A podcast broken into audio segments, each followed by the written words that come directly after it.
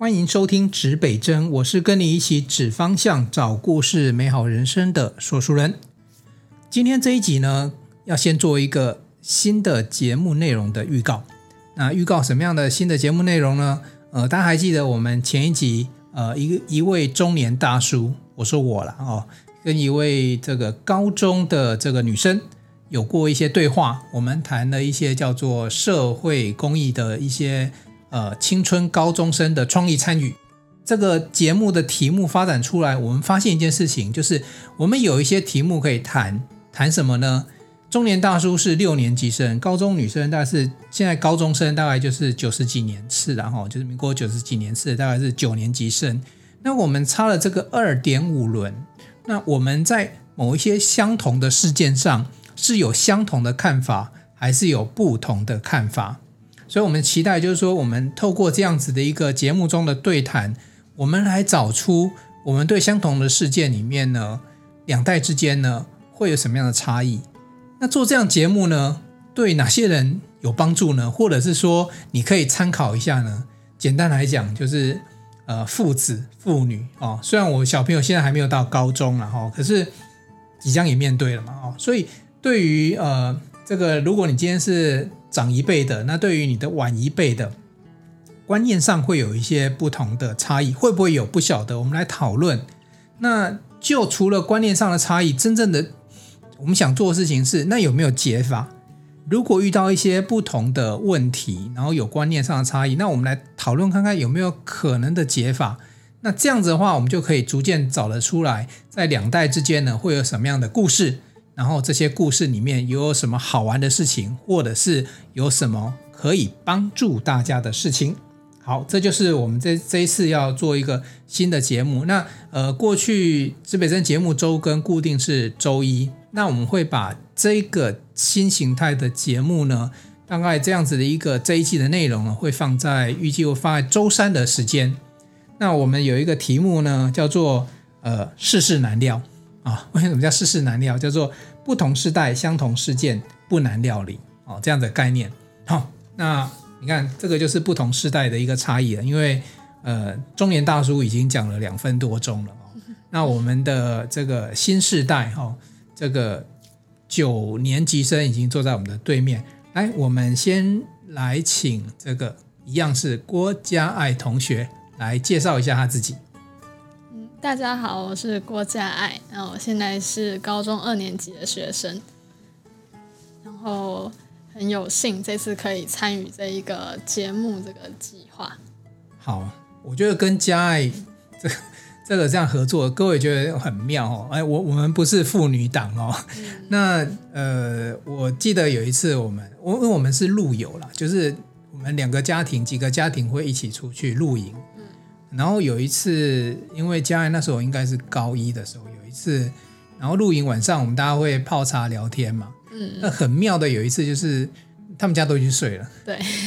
爸妈都去睡了。嗯。但嘉爱跟我和我太太两个人在聊人生，这种画面蛮难见。嘉爱还记得这个画面吗？嗯，我还记得，我还记得。你那时候高几？高一。嗯，高一。高一哈。嗯。好哦，那。高一的，一般高一大概不太想理我们这种中年大叔或者是什么叔叔婶婶阿姨，大概就不管了。但是那一次我印象中我们聊蛮晚的，就是嗯十二点多，聊到那么晚吗？你你还记得聊什么吗？麦当劳。聊麦当劳，我们是聊麦当劳。地产啊，就好像说有一本书，然后在讲就是说麦当劳地产，还有聊那个一零八克钢之类的。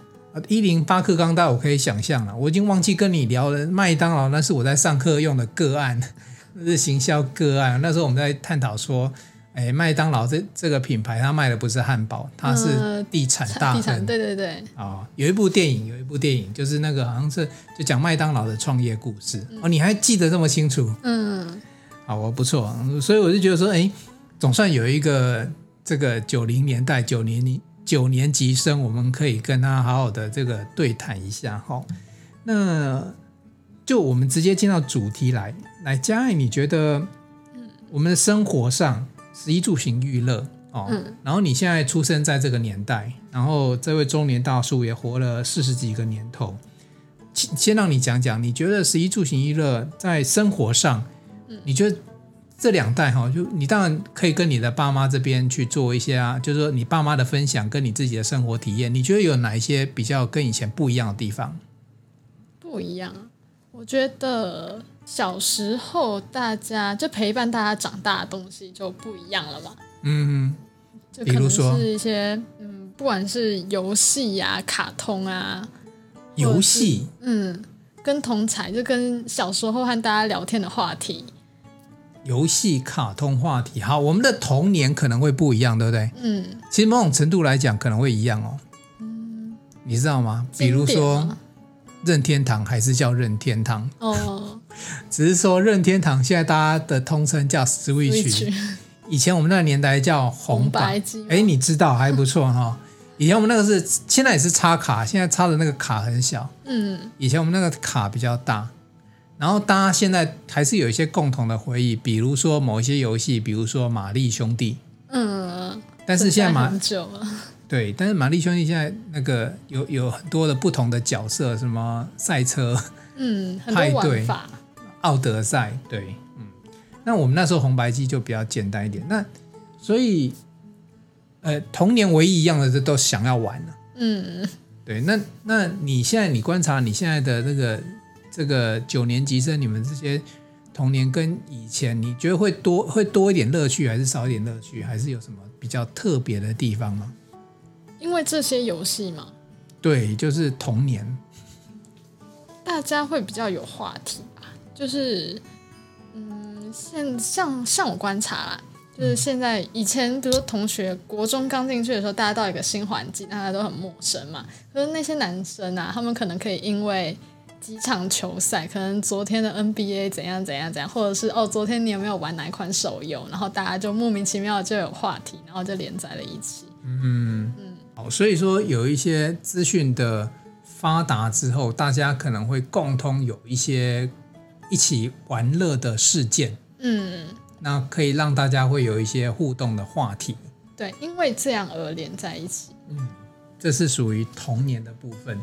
以前我们的童年也有类似有，但是以前的资讯不是那么的，不能说资讯不发达，就是以前以前来讲，不是每个人家里都有任天堂这种游戏机，嗯，所以可能没有办法一定就是大家都那么普及的去聊这样事件。但现在比如说电视啊，或者是三 C，可能就比较方便一点。嗯对，那除了童年，你觉得还有什么样的一些呃比较差异大、差异比较大的地方？比如说交通，生活上的交通有什么不一样？嗯、你觉得？因为我也没有，我也不知道以前交通是有多不便。对，这是中年大叔要等一下来补充。嗯，现在那我问一下你，你你怎么上下学？我是一般高中开始坐校车，然后以前都是。上学基本上都是父母接送，对嘛？嗯，一直到国中。对，国中的话就放学就自己自己走回家，就近。嗯，好，中年大叔来分享一下，就是小时候我从小一开始我们就自己坐公车，我们没有校车。哦，嗯，从从小学一年级，因为我们家距离，因为我有转学区，所以我自己的学校不在学区里面。嗯，然后我小时候家里其实在山上。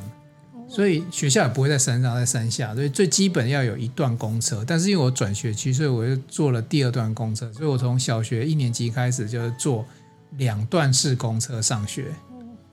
那时候家里都我爸要上班，然后我我妈我阿妈自己有这个家里的生意要做，所以我们就自己上下学。对，然后万一错过那一班公车，我们可能要自己走回来，大概一个小时。所以其实光我跟你之间就稍微不一样。你现在是，就是说现在刚刚看到就是稍微幸福一点，就是都是我现在小朋友也是我自己接送。嗯，对。那那你那你觉得为什么要家长接送？你觉得有什么不一样？我觉得最主要是家长心态也不太一样了吧。嗯，就是现在就是小孩比较少，然后父母也比较疼爱一点。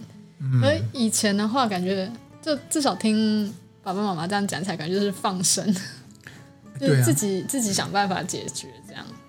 好，我我的观点是，你刚才讲的就是生活形态不一样，没错，心态不一样。可是我觉得有一点是我身为家长的，我我自己知道为什么了，因为这个社会的，比如说安全，或者是就是跟以前的那个朴实的社会又不太一样，不单纯了。对啊，所以小朋友，你放心让他自己上学吗？我觉得这个会有一点问号。为什么？因为可能以前那个社会，那个那个可能刚从。呃，农业时代转工业时代，然后没那么多坏人，嗯、或者说脑筋没动那么快。哎，对对对对对，或者说你看现在诈骗集团其实也相当可怕。嗯，对、啊，所以小朋友送去你自己上下学，家长可能会有些疑虑吧。我觉得这是主要的问题啦，不然有时候训练小朋友自己上下学，自己骑脚踏车或者是坐公车，我就不是太大问题。可能这个社会会让他稍微有一点点担心跟害怕。好这是我自己的观察，对。然后你觉得在学习方面，你现在是学生嘛？我们来谈谈学习。嗯、学习这一块，现在的学校的教育啊，嗯，跟你觉得会跟以前，或你自己感受到，你这这边会觉得比较特殊或比较多的学习的差异会是什么？这就是每十年不是都会换吗？嗯，就是大改一次。你是说课纲吗？对啊，就是。其实我觉得，改课纲其实真的会差很多。光是学习内容或学习方向，可能就有很大的改变。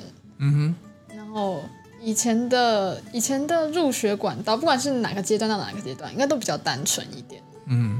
可是现在就还蛮复杂，你有很多方式。多元。对。好，这一点中年大叔来分享一下，就是我觉得以前的学习确实比较单纯。就是只有考试念书跟不考试不念书，就是小时候我们的家里就会教教育我们，就是念书才有前途。你这时候电视少看一点，以后你上了大学你要怎么看都可以。我们那个年代很容易有这个观念哦，就如果你在玩游玩游戏机或者是看电视，就会被教育说，哎，又多了时间去看电视，你现在好好认真，因为那时候我们都有联考的压力，嗯，可能从国中就开始有这个压力，对。那所以只有我对我们来讲，只有就是你要不要认真念书，跟你要不要那时候叫放牛，嗯，那时候还流行叫放牛班，对啊，所以我们大概就是这只有念跟不念两种。那你们现在不太一样哦，你们现在不是只有念跟不念，你要念还有很多种选择，对不对？对啊，像你现在会面临，比如说你现在高中生会面临哪一些多元不同的选择？哎，你可不可以介绍一下学制啊？这个让很多。即将上高中生的家庭，让爸妈或者同学了解一下，嗯、就是你高中生，其实很多人还到现在搞不清楚哦，什么会考啊，什么什么，嗯，什么什么审查，还有什么特殊专长选选材，这个你趁这个机会帮我们解释一下。我就直接从高中，就是高中到大学这边来好了。嗯，我们有还蛮多种管道，现在一零八课纲。然后嗯大家最常使用的两条管道，一个也就是学测嘛，考学测，然后去填学校，然后再来就是呃，在我们这一届之前叫做职考，其实我们现在叫做分科测验，就有些科目能考，有些科科目不能考，然后有些学校它可以采学测成绩这样，然后对，它就是最算是另外一个入学管道这样，然后。在这些之前，还有一个完全不靠考试，我们可以不用考试就可以有学校念的一个管道，就是特殊选才。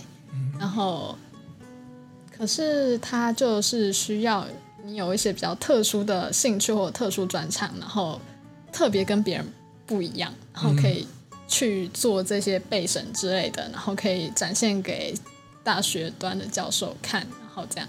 嗯，它的竞争会不会比较激烈？我觉得还是要看。个人觉得啦，嗯，我整理一下，听起来有三种念大学的方式，一种就是透过平常的成绩去申请，对对对，这个专有名词叫什么？哦，特殊选材吗？哎，不是，第一个你讲第一个，哦，学学测，学测嘛，哈，这个叫学测嘛，哈，就是用平常的成绩，他也要去考考试啊，嗯，就是全国考试这样，还是要考试？对，然后他要看就是我们。现在叫做学习历程档案，好好，这个就专有名词嘛，对，这很重要。来，我们复习是第一个叫学测，然后叫做他会看学习历程档案，哦，就是以前他们说的备审，啊、可是我们已经就不叫备审，叫学习历程档案这样。好，这两个都要看嘛？那用这两个成绩去申请学校，对。那有没有比重呢？哪一个比较重要？现在是规定说，学习历程档案一定要占五十趴，最少五十。好，那我再问一下，学习历程档案会会包含哪些项目？它会包含很多，也就是嗯，它里面会放一些你自己的基本资料啊，然后它也会要求你放自传，然后就跟备审资料很像，只是它现在就改成。备审资料，就学长姐他们可以到最后高三要申请学校前，赶快赶工出一份资料来。可我们现在不行了，我们要每一学期去累积，然后每学期把它丢到网络上，然后会汇集起来，然后最后大家再去勾选，然后勾选你想要给大学端看到的东西。这样。对，那学习历程档案是，比如说我知道有一些可能包含你参与什么社会活动啦、嗯嗯嗯公益活动啊。嗯那有没有包含一些平学期的平时成绩？然后学习历程档案，啊它最主要分成两大项啦。然后一个就是我们学生要自己每学期都要去准备的东西，一个是课程课程学习成果，然后另外一个叫做多元表现。课程学习成果就是字面上课程，就是平常你在学校可能一些嗯。报告啊，或一些有的没的东西，然后有有指定什么科目吗？还是说可以自己填？就是学你有学的那些科目，它都会有列表，哦、然后你可以上传档案，然后要请老师那一科的老师认证，这样、哦、对认证过的话，那他档案就在上面。然后另外一个是多元表现，就包括刚刚说的一些社会公益啊，就是你可能去外面做义工啊，或者是你有考一些检定啊，这些有的没的。嗯哼。或参加一些比赛的那些奖状或证明，就可以放在这里面去，这样。所以这些统称学习历程档案。对。好，那刚刚还是听到说，你说这个部分除了学习历程档案，另外还是要加一个学测的成绩嘛，对不对？对。好，那这个部分测要测什么东西？学测其实就也跟我们就是以前一样，就是你学校学到那些国英数啊、社会科啊、自然科啊这些。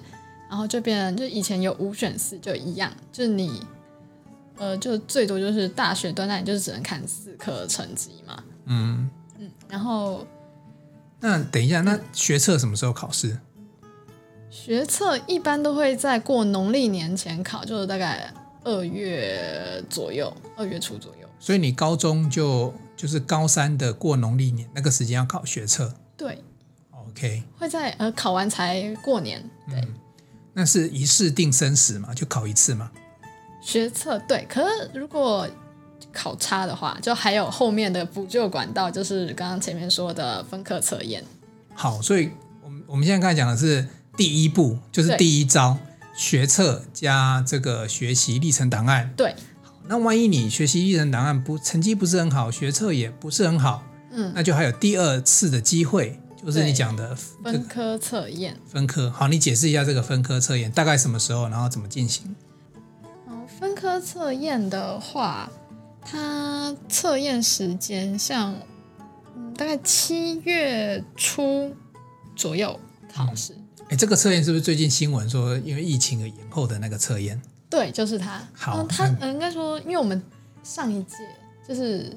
不是我这一届，我现在是高二，就是现在高三已经毕业的学长姐他们那一届，那个时候还叫学测，嗯嗯嗯，对，就是那一场啊啊啊，OK OK，好，所以呢，那那会考哪一些科目呢？它主要呢，嗯，它有些科目能重考，有些科目不能，像数 A，我们现在有分数学 A 和数学 B，嗯，然后数 A 就可以重考，然后还有加考了，不是加考，就是还有考另外几科比较。就是一零八课纲才有的新科目，嗯，就是比如说像是呃自然探究与实作，嗯，社会探究与实作，这样，嗯，就探究与实作的课程，它会考进去。嗯，那我如果是学生，你刚才讲说这听起来叫指定的科目考试嘛？对。那那跟你未来要申请学校，就是我指定某一些科目跟未来申请学校是有关联性的。还是说你开心指定什么就指定什么？要看那个学校的那个科系看什么，哦、他要采哪些成绩，这样对嘛？所以说要看那个学校他采集哪些成绩，你再去考指定的那些科目。嗯、所以这个叫指定的意义嘛？哦，对。好，那是第二种，对啊，第二种解决。来，我们来讲第三种，叫特殊选材。对，特殊选材，它真的非常非常的特殊，嗯、不只是它的入学方式特殊，然后它采用的学生也都是特殊的嘛。它的时间是最早的，是在考学测，呃，考学测前，因为学测大概是一，刚刚说一月底左右，农历年前，对对。是，可是它就是你开始去。缴交那些书面的时候，大概是在前一年的大概十月份左右那阵子开始，大学就会开始，那算有点独立招生的概念呐、啊。然后就会开始跑那些流程，然后最后他出来的成绩也会出成绩的时间也会比学测早一点。嗯，他会在学测考前就知道你有没有上，所以。像你现在高二嘛，所以如果你要用这个特殊选材，你就要在高三的上学期就要送件。对对对对，然后你你可能会在，然后他应该是最早知道的，嗯，就最早有学校的学生。对，我们一群 好，就是好这样讲啊，我们有 A 套餐、B 套餐、C 套餐。对，那最早会。看见自己有没有进到这个学校是 C 套餐，就特殊选材。对对对。那万一你如果没有选上了，你还可以参加 B 套餐、A 套餐嘛？就是刚刚讲的。可以可以，学测和分科测验都可以。还是可以嘛？对。所以如果说你觉得你是因为特殊选材，可能是一个一些比较特殊的科系才会叫特殊选材嘛？对，它并不是每所大学的每个科系都会开。嗯哼。有些可能有些大学它全部都没开啊，然后有些大学可能是我只有特定几个科系有开一个或两个名额这样，它名额很少。那就你的了解，嗯、目前就就是有哪几类的科系比较有这种特殊选材？嗯，以我知道就是学长姐的例子的话，我们有读美术相关的，嗯、或者是外语，嗯、或者是。一些自然科系的也有，嗯，好，听起来大概就是比较特殊，这确实叫特殊选材的特殊科系，比如说艺术类啊，或者是一些比较特殊应用类的科系嘛。那可能就是说比较期待，就是说，哎，你高中本来有这方面的发展的，那你就大学就直接往这个方向走，比较希望你不不要受限于平常一些科目的分数的束缚，对对对，对，给你一些发展，好。呃，我我想听众朋友听到这里、哦，就发现说，我花了将近十几分钟在讨论这个高中的学制哈、那我想不是每一位都很清楚了，我特别请嘉爱讲清楚，为什么呢？因为呃，你看现在这个这个世代，那么念书的入学方法，这个就是类似叫做多元入学方案，各种不同的方式。那本意是希望说，哎，大家都有学校可以念，而且念到你想要的学校哦。然后，所以就有个这样的制度出现。可是因为制度出现之后，它反而相对的复杂，所以你不要讲这个家长嘛，连学生自己要搞清楚，而且制度一直在变，的嘞对？对，而且这只是大的，它里面还有很多什么繁星啊，这些还有很多啊。对对对，确实有很多不同的细项。好，我们听那么多，我们透过这个节目顺便了解一下，现在高中考大学入入学，它是一个什么样的方案？那我要讲的是。回到我们这种六年级中原大叔的世界里面呢，以前我们大概就只有就是高中联考跟大学联考，嗯，就是就是国中就考考高中嘛，那高中就考大学。那我们的部分以前那个年代大概就是比较再复杂一点，就分成技职体系跟一般一般的大学体系。所以你现在看到很多有一些科技大学，它的前身就是技术学院，技术学院再前身可能就是。呃，工专或商专，像我自己念的是呃五专，台北工专，现在是在忠孝东路那个叫台北科技大学。嗯，对，以前我念这个学校的时候，大家经常就跳上计程车，我说我要去台北科技大学，他经常问我是基隆路那一个还是忠孝东路那一个，因为基隆路还有另外一个叫台湾科技大学。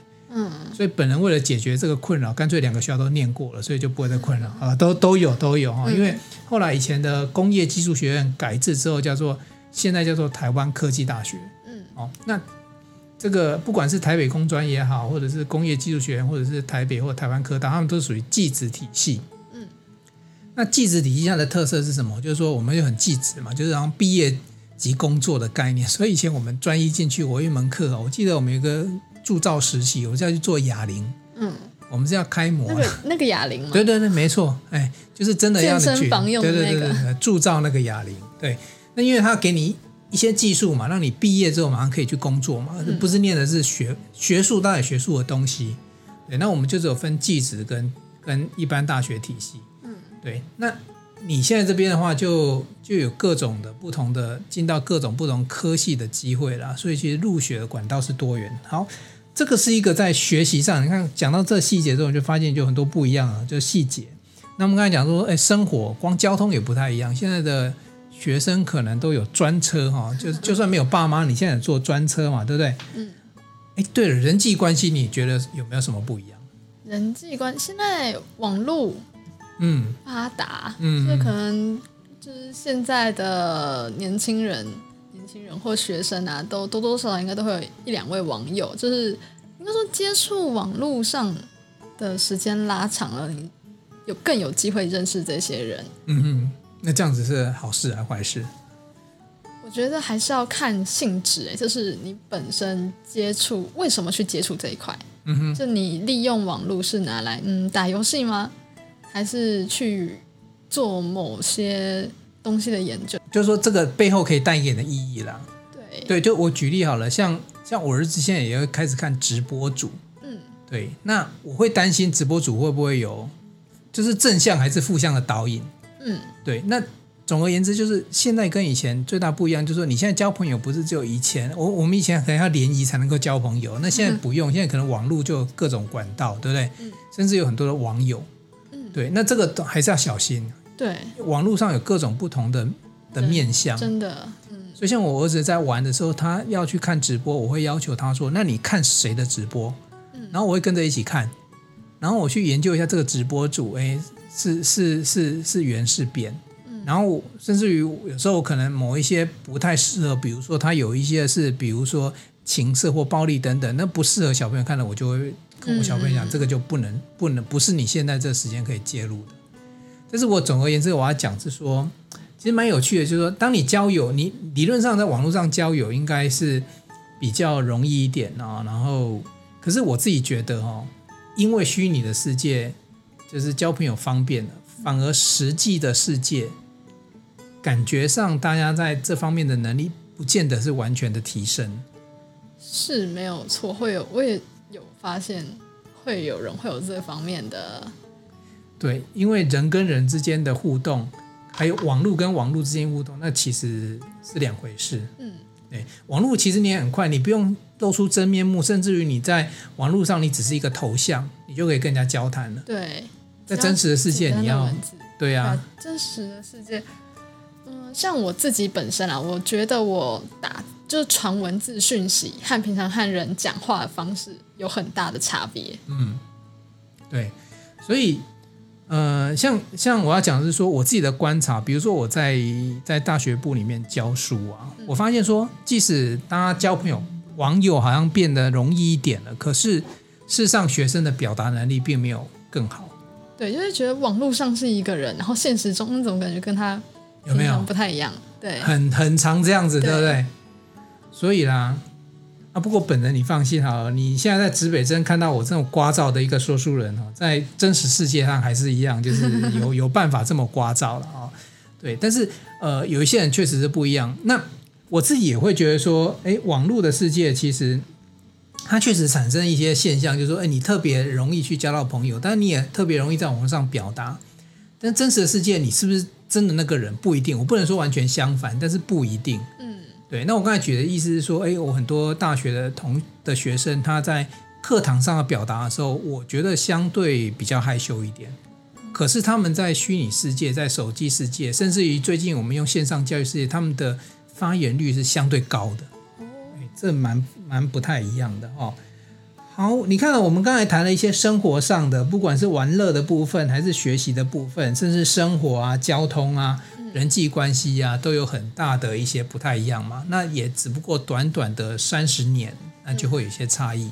对，所以呃，借由这个加爱跟我们一起参与这样的节目制作啊，那未来我们就期待就是说，透过这样子的一个互动哦，我觉得有时候会有差异，它不是问题，但是不沟通才是问题。哦，对，就是说我们发现问，就发现哎有一个 gap。可是呢，我们要能够对话，能够沟通，然后看能不能消弭这中间的差异，或者是找到就是大家都是共同的利益，就是受益者。嗯，哦，那我想这这样子就如果是 gap，那就是一个好事。嗯，啊，那如果不是的话，相反过来可能就就越拉越远了。嗯嗯，对啊。